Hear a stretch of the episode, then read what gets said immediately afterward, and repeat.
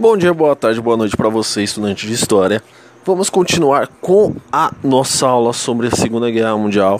Agora sim, nós vamos adentrar o ano em que tudo começou.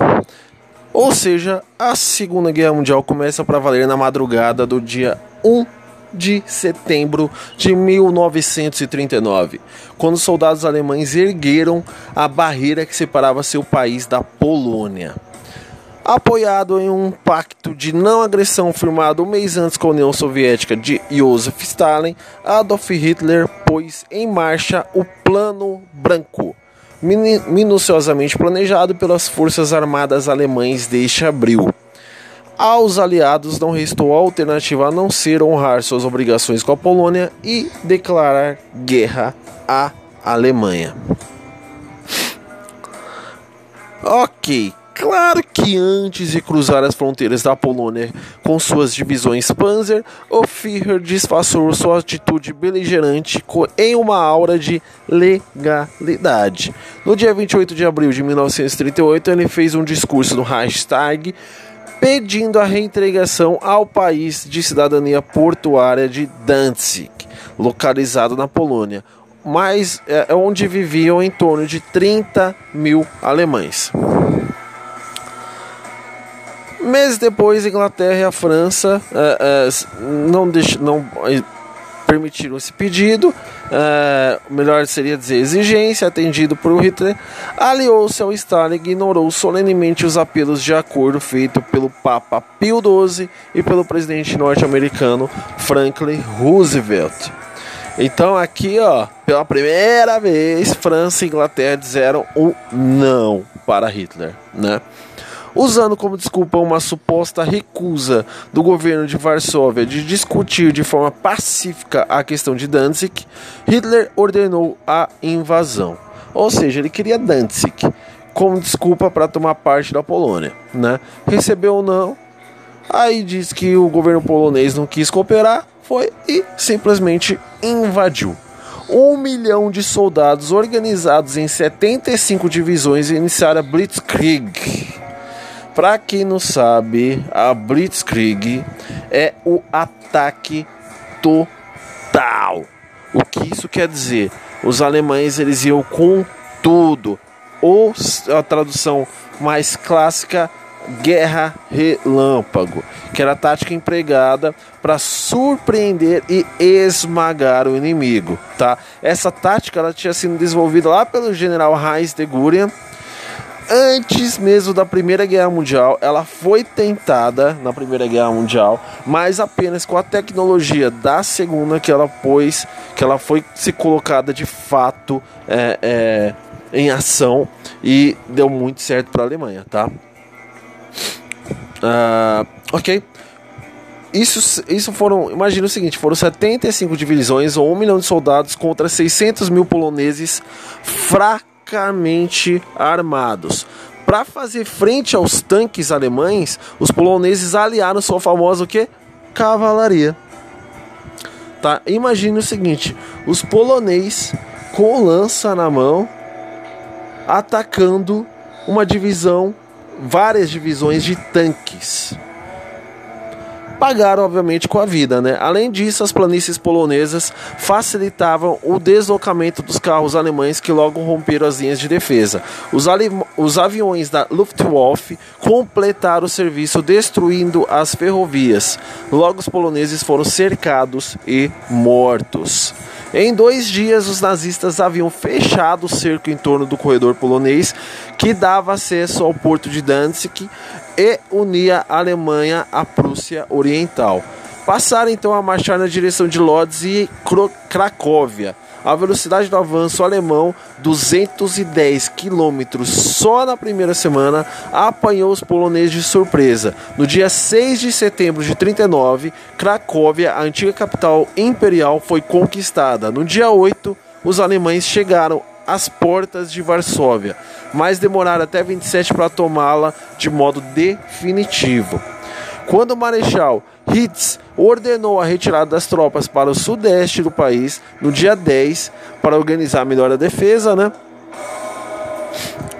ah, já era tarde demais. O exército polonês havia sido dizimado ou caíra nas mãos dos alemães. O golpe de misericórdia veio no dia 17. Tropas soviéticas cruzaram a fronteira para se juntar com os alemães e Brest-Litovsk. Em 28 de setembro, a Polônia foi dividida pela quarta vez em sua história. A Alemanha ficou com a parte mais industrializada, que contava com 22 milhões de habitantes. A União Soviética coube a porção leste, com 200 mil quilômetros quadrados de trigo e 13 milhões de habitantes. Tá? Então, graças ao tratado lá de não agressão, em que os alemães dividiram com a a União Soviética à Polônia, foi feito a divisão do país e totalmente tomado. A nova ordem era implacável. Todos os habitantes que não eram alemães, 90% da população do território ocupado, foram expulsos para o leste e tiveram os bens confiscados. No inverno de 39 e 40, as empresas importantes ou foram transferidas para a Alemanha ou se viram obrigadas a trabalhar para o Reich. Com, como as matérias-primas e os alimentos eram requisitados pelos alemães, os poloneses passaram a morrer de fome. A instalação de colônias alemães levou a uma germanização maciça do país. Mais de um milhão de pessoas foram obrigadas a trabalhar na Alemanha. Para minar qualquer possível resistência, a elite intelectual do país foi dizimada milhares de nobres, padres e professores foram mortos, tá? Então os intelectuais deveriam ser o que? Mortos para que não cooptassem a população a resistir.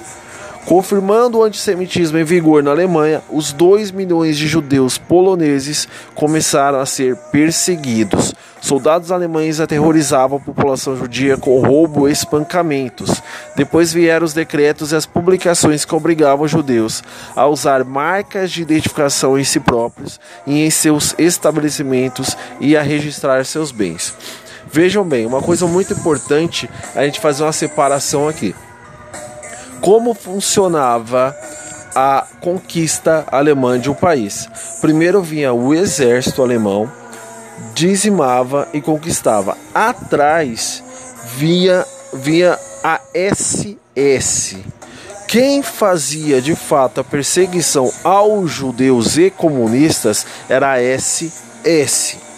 Os soldados do exército alemão, muitas e muitas vezes, não perseguiam ninguém. Eles simplesmente faziam o papel de soldado que é guerrear com outros soldados, tá? Obviamente que muitos eram antissemitas e muitos ajudaram essa perseguição, mas a grande maioria simplesmente fechou os olhos, como a própria nação alemã fez com relação à perseguição aos judeus.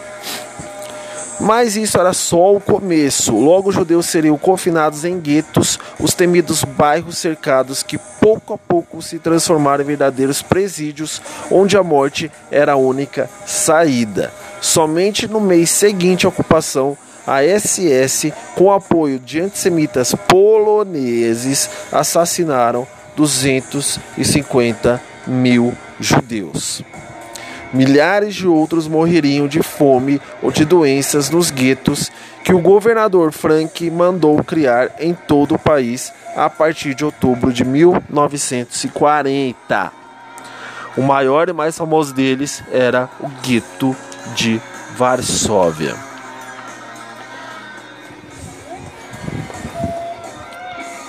O decreto assinado em 16 de outubro de 1940 determinou que todos os judeus residentes na capital deveriam transferir-se para o gueto de Varsóvia no prazo de 15 dias. Localizado em um bairro pobre da cidade, ele servia de residência para 80 mil poloneses pobres, que foram obrigados a se mudar. Suas casas agora receberam 150 mil judeus. Apesar de ter perdido quase tudo, eles levavam uma vida relativamente normal, tá? Relativamente normal. Até que chegou o fatídico dia 15 de novembro, quando tentaram sair para trabalhar, os judeus foram impedidos pela polícia. Todas as saídas estavam bloqueadas com arame farpado ou muro de 3, mil, 3 metros de altura. A situação começou a se agravar com a chegada de mais refugiados vindos de outras cidades e países. Em seu auge, o gueto chegou a abrigar mais de 400 mil pessoas, embora esse número possa ter sido maior, segundo a avaliação dos próprios alemães. Ou seja, um gueto que abrigava 80 mil poloneses pobres, casas pequenas, né, de pobres poloneses, agora abrigava mais de 400 mil pessoas. Ok? Imagina a situação ah, horrorosa de vivência dos judeus nesse gueto. Não havia comida, somente a que as crianças com menos de 10 anos, que não precisavam usar a estrela amarela de identificação, conseguiam do lado de fora e traziam escondido para o gueto. Batata e nabo serviam de refeição para toda a família. Às vezes, uma batata era refeição de um dia para uma família de 10 pessoas. Os poucos víveres fornecidos pelos alemães eram insuficientes e muitas vezes estavam estragados. O contrabando de alimento era punido com seis meses de prisão. A fome e as doenças mataram 5 mil pessoas por mês. Os cadáveres jaziam nas ruas, pois era preciso pagar uma taxa exorbitante para poder enterrá-los. O cruel objetivo dos alemães estava sendo atingido de forma lenta, porém inexorável. Imaginem os senhores terem uma mãe, um pai, um irmão morto de doença porque não pode se alimentar direito. Imaginem sua mãe deixando de dar de deixando de comer para que você possa comer, adoecendo, morrendo e sendo largada na rua para apodrecer. Era essa a situação que vários judeus passaram no gueto de Varsóvia. O outro lado dessa história é que o gueto resistiu quanto pôde. Havia uma vida cultural clandestina com a apresentação de peças de teatro e até uma orquestra sinfônica. Livros, jornais e revistas eram impressos em uma tipografia local e eram organizados cursos de literatura e idílica. Quando o gueto foi isolado, moravam nele 456 artistas. Poucos escaparam da morte, como Władysław Spielmann, cuja vida foi retratada no filme O Pianista de Roman Polanski. Se você não viu esse filme, corre lá, pesquisa e tira duas horinhas do seu dia para ver. É um belíssimo filme, apesar da tragédia, tá? A Vida é Bela é outro filme muito interessante de se ver uh, sobre esses momentos de perseguição com relação aos, a, a, aos judeus pelos nazistas. Assim como o Menino de Pijama Listrado, entre a, a Menina que roubava livros, e vários, são vários os filmes que vão e livros que vão retratar uh, essa perseguição. Obviamente que uh, muitos deles são relatos de fato vividos, né? outros são ficção, mas os relatos mais pesados são de fato dos sobreviventes. Em um deles, para mim o mais importante, chamou-se Primo Levi. O que sobrou de Auschwitz, ou é isto o homem, são obras muito interessantes de serem lidas, uh, que valem a pena para quem quer se aprofundar neste assunto.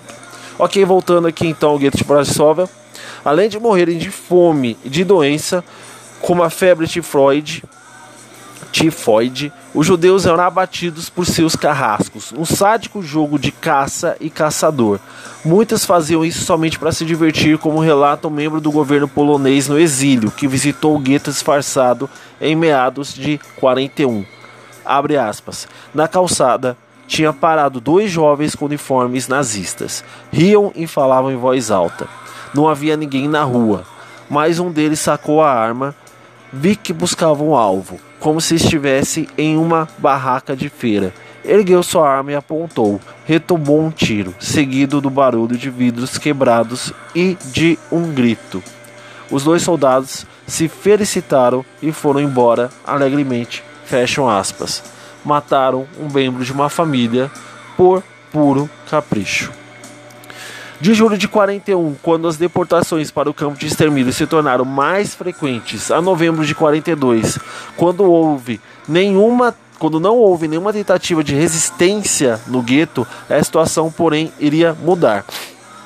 Tá?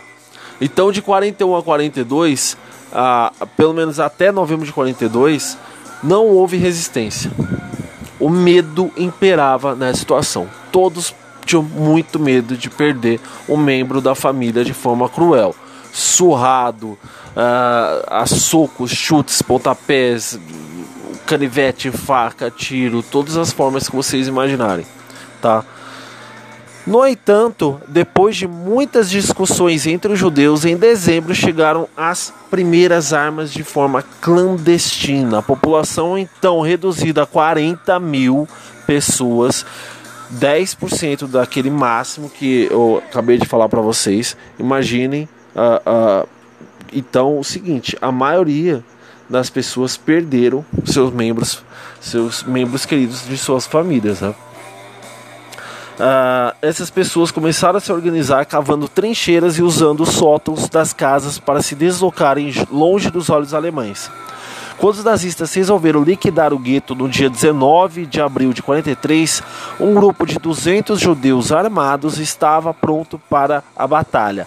Mataram todos os alemães que ali entraram e que depois tentaram fugir, e depois tentaram fugir. A reação não tardou. Foram usadas granadas e bombas, mas foi o fogo que completou o serviço que os carrascos nazistas não conseguiram terminar as chamas destruíram os prédios. Quem não morreria queimado e sair à rua era fuzilado. Os poucos que sobreviveram fugiram pelo esgoto e assim terminava o gueto de Varsóvia. Então, nesse ano fatídico de 42, dezembro de 42, ah, esses, esses poucos judeus reagiram às perseguições e às mortes eh, dos seus familiares Conseguiram matar os pouquíssimos alemães que faziam a segurança do gueto e tentaram fugir, mas grande parte deles faleceram e um número muito reduzido conseguiu fugir pelo esgoto e contar a história do gueto de Varsóvia, na qual acabei de relatar para vocês. Beleza? É isso que eu ia dizer para vocês. Falou, até a próxima. Tchau.